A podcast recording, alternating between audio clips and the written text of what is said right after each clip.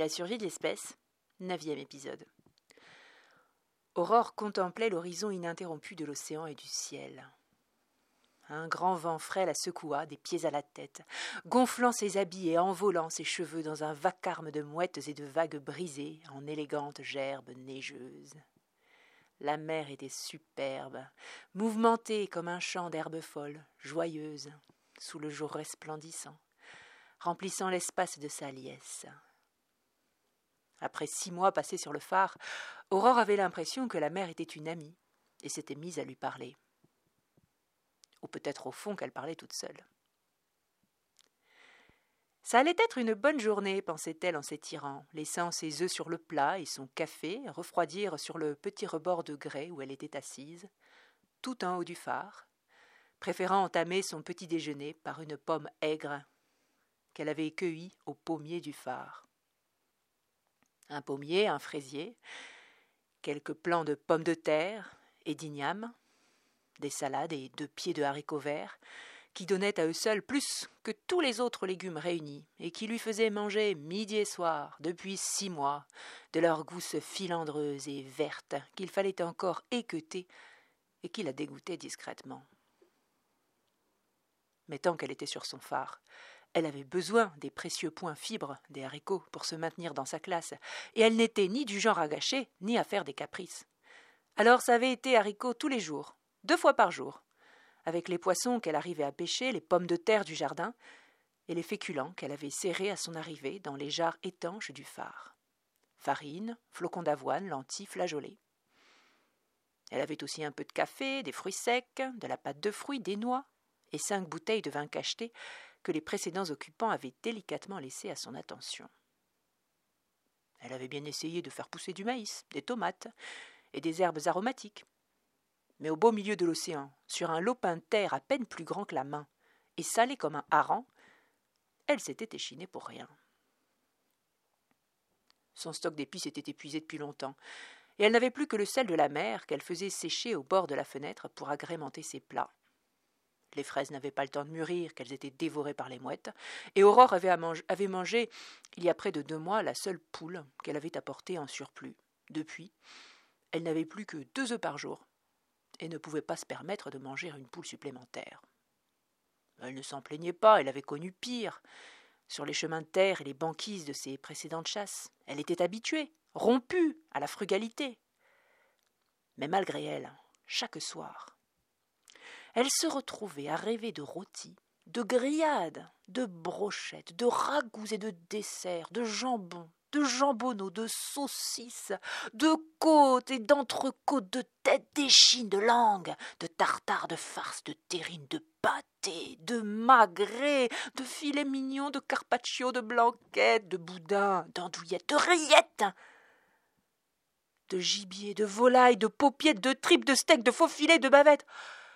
Ah, quand elle chassait sur terre, elle trouvait toujours le moyen de tuer et rôtir un lapin, un ragondin, quelques poules sauvages ou un ramier qui lui faisait une pitance suffisamment consistante pour lui tenir au corps, pour la maintenir en alerte et la galvaniser de la saveur toute particulière du sang cuit qui lui glissait en bouche.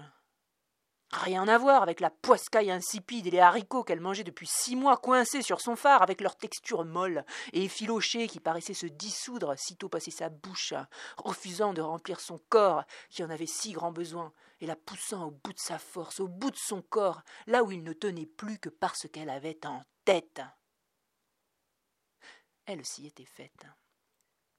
Quoi qu'il en coûte, elle resterait même si son corps rétrécissait, même s'il lui semblait que bientôt il allait disparaître. Elle tiendrait.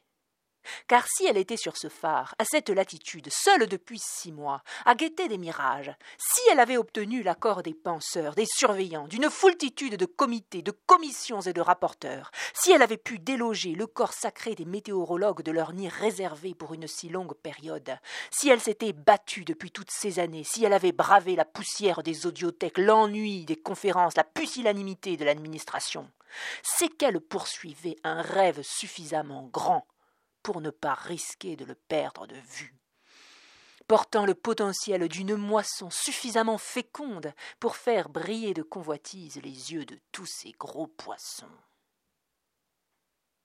car si la chimère qu'elle pourchassait venait à s'échouer dans ses filets, elle ferait pleuvoir sur l'humanité une manne comme elle n'en attendait plus depuis des siècles. Son nom serait béni, les culs de jatte danseraient dans les rues ruisselantes de vin, de vomissures et d'ivrognes, on se saoulerait à mort, on beuglerait à sa santé et à la promesse de ce qu'elle leur rapportait elle serait célèbre, adulée et sauve jusqu'à la fin de ses jours. Elle deviendrait nommée et quasi immortelle, et ce serait justice. Une vie infinie contre des milliers de vies allongées de dizaines de milliers d'années. Mais rien n'était accompli, et même si elle était à l'endroit où il fallait, même si elle était sûre de ne pas se tromper, tout restait à faire, et la fortune pouvait encore lui couler entre les doigts. Elle devait se surveiller pour ne pas laisser ses pensées glisser complaisamment vers ses rêves de gloire et lui faire manquer sa proie à répéter des scènes qui n'existaient que pour elle sous les cris des mouettes et des goélands. Elle ne s'était pas battue tant d'années, n'avait pas consacré tant de jours, de nuits et d'énergie pour échouer si près du but d'avoir vendu la peau de l'ours avant de l'avoir tué. Mieux, depuis qu'elle avait deviné la silhouette de sa proie, elle ne vivait que pour l'attraper.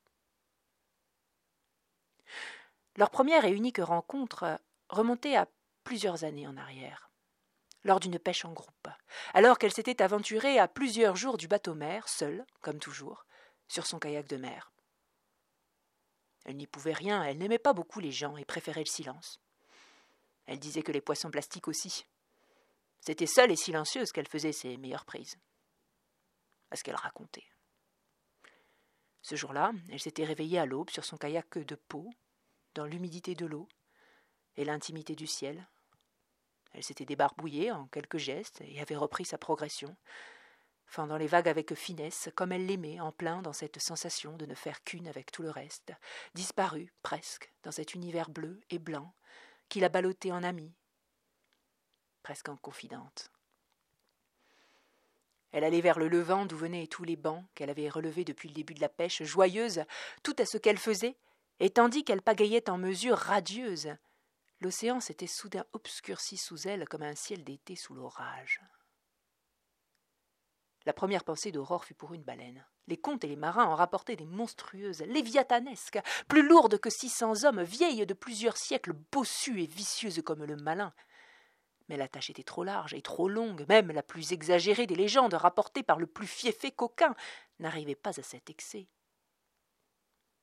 Une ville sous-marine de traîtres à l'espèce? Elle secoua la tête pour se rappeler qu'elle ne croyait pas à ces sottises et, reprenant ses esprits, elle déroula sa ligne gluante plombée, qu'elle laissa glisser doucement vers la tache qui s'agrandissait sous elle sans faire la moindre vague. Elle avait eu à cet instant ce nœud au ventre qui s'analysait comme de la peur et qu'elle traitait en vieille amie. Elle avait espéré que la corde serait suffisamment longue et qu'il ne lui arriverait rien, D'aussi loin qu'elle se souvenait, elle avait toujours aimé ces courts éclairs de panique, ces instants où elle ne maîtrisait plus rien, où elle était tout d'un coup ramenée à l'humilité qui aurait dû en prendre le reste de sa vie, où tout, et surtout l'incroyable, pouvait advenir. Peut-être un jour n'y survivrait-elle pas, sans doute. Et la probabilité augmentait encore avec la loi des grands nombres, mais elle mourrait de toute façon alors. Après s'être Déroulée entièrement sans rien heurter, la ligne remonta sans avoir dérangé l'ombre massive qui filait sans sembler vouloir finir. Elle était alors partout, jusqu'aux limites du regard d'Aurore, jusqu'à la faire douter même de ce qu'elle avait vu. Mais les cinq derniers mètres de la corde lui ôtèrent tout doute. Ils étaient couverts des plus gros et des plus nombreux morceaux de plastique qui lui avaient été donnés de voir. Cette ombre immense, c'était un banc de plastique, le plus gros qu'elle n'ait jamais vu, et à sa connaissance, le plus gros que quiconque ait jamais observé. Elle attendit en surface que le banc passe en entier, en comptant dans sa tête pour en estimer l'étendue. Elle n'était pas équipée pour la chasse en eau profonde et certainement pas pour affronter le nombre de poissons plastiques qui devaient accompagner cette masse énorme et qui l'aurait cernée et expulsée avant qu'elle ne touche la plus petite particule du précieux matériau. Dès que le banc fut passé, elle rama de toutes ses forces vers le bateau-mère pour alerter l'expédition, mais entre le temps qu'elle revienne et celui que le navire fasse route vers les coordonnées qu'elle avait relevées, le banc avait disparu. Pour toutes les autres, l'affaire était close. On voulait bien la croire, on constatait volontiers les cinq mètres de plastique. mais on ne voyait pas de raison de s'en émouvoir. Les autres filles n'avaient pas vu la tâche longue de plusieurs heures, et malgré tout le crédit qu'elles portaient à Aurore, leur conclusion était toujours un peu que le soleil avait dû lui taper sur la tête. On la croyait de bonne foi, évidemment, mais elle avait du mal voir, ou exagérer. Les cinq mètres de plastique sur le bout de la corde, elle avait pu les récolter sur plusieurs relevés. Pourquoi aurait-elle fait ça? Personne ne sait jamais vraiment ce qui se passe dans la tête d'une personne seule sur une coquille de noix au milieu de l'océan. L'affaire était close. Aurore avait vu un banc de plastique, comme il en existait des milliers, rien qui vaille de dérouter indéfiniment une mission de pêche jusque-là des plus fructueuses. On reprit le plan initial. Aurore, qui n'avait pas d'autre choix, se soumit aux ordres de la capitaine, évidemment, et elle rongea son frein jusqu'au retour au port quelques mois plus tard. Elle avait bien l'intention de poursuivre son banc de plastique, et elle se jura qu'elle ne laisserait aucun obstacle s'interposer entre elle et lui. Si les autres ne la croyaient pas, c'était tant pis pour elle. À peine le bateau eut-il jeté les amarres qu'Aurore déguerpit et se lança à corps perdu dans ses recherches, abandonnant pour l'occasion et par exception son océan et ses steppes bien-aimées. C'en est fini pour Aurore, mais pas pour aujourd'hui. Le lendemain soir, 470 et 100 se retrouvèrent comme prévu à la sortie de l'usine. 470, comme toujours inexpressif, releva à peine son sourcil avant d'emboîter la démarche mal assurée de 100. Ils traversèrent la périphérie pour s'enfoncer une nouvelle fois en son cœur le plus profond, dans un quartier que 470 ne connaissait pas, où les ruelles semblaient plus sombres que partout ailleurs, plus sales, mais plus dangereuses.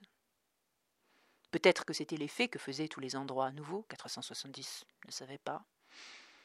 Sans se diriger, sans hésiter, 470 ne lui posait aucune question, jusqu'à ce qu'il s'arrête devant un immeuble bas, à la façade charbonneuse qu'il désigna d'un hochement de tête.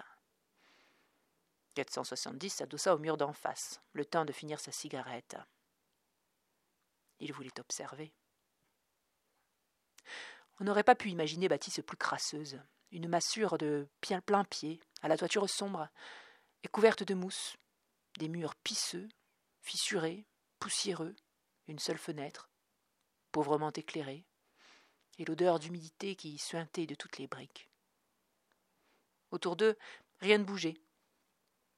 Tout était endormi. Ils avaient marché longtemps.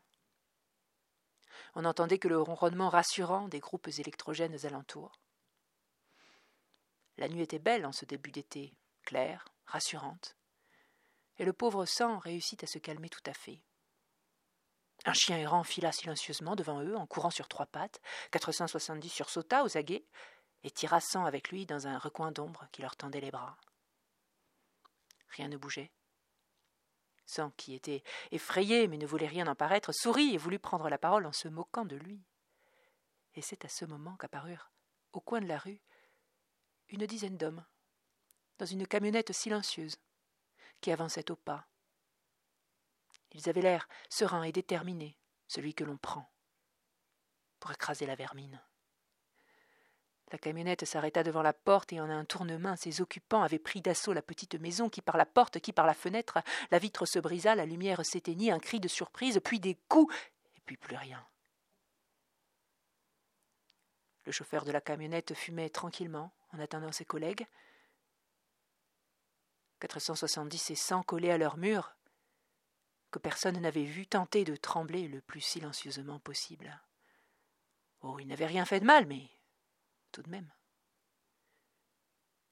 Les humains ressortirent bientôt, traînant derrière eux deux corps évanouis de sous-hommes, l'un mâle et l'autre femelle. C'est elle murmura Cent. 470 lui intima de se taire d'un coup d'œil furieux. De toute façon, il avait deviné avoir les dreads argentés ramasser la poussière. Les hommes chargèrent les corps dans la camionnette, montèrent à leur tour en claquant les portes dans un grand fracas et démarrèrent sur les chapeaux des roues. Sans s'effondra à terre dès que la camionnette sortit de leur champ de vision. 470 passa silencieusement son bras autour de ses épaules, le releva et le reconduisit chez lui, sentant tout contre lui les sanglots de peur et de déception que Sang n'arrivait pas à maîtriser. Il y avait cru. Il avait pensé pouvoir sauver James. Il avait eu tort. Il ne fallait plus y penser. C'en est terminé cette fois-ci pour aujourd'hui. Je vous remercie de m'avoir écouté et je vous dis à la semaine prochaine.